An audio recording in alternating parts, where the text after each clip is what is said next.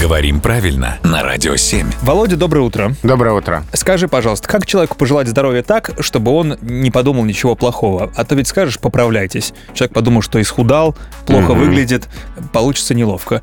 Выздоравливаете или как? А, вообще говоря, в глаголе «поправиться» ничего страшного нет, с одной стороны, потому что а, это глагол многозначный, и одно из его значений вполне нормальное, вполне литературное, зафиксированное в словарях «восстановить свое здоровье», «выздороветь». А, но беда в том, что у этого глагола есть еще одно значение, в числе прочих, разговорное — «пополнеть». Да.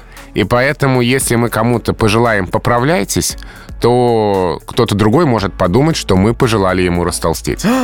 Нехорошо получится, правда. В русском языке э, бывают многозначные слова. И прежде чем обидеться на какую-то фразу, ну хорошо бы об этом вспомнить. Или просто переспросить, что ты имел в виду? Да, что мне сделать? Выздороветь или растолстеть? Спасибо, Володя.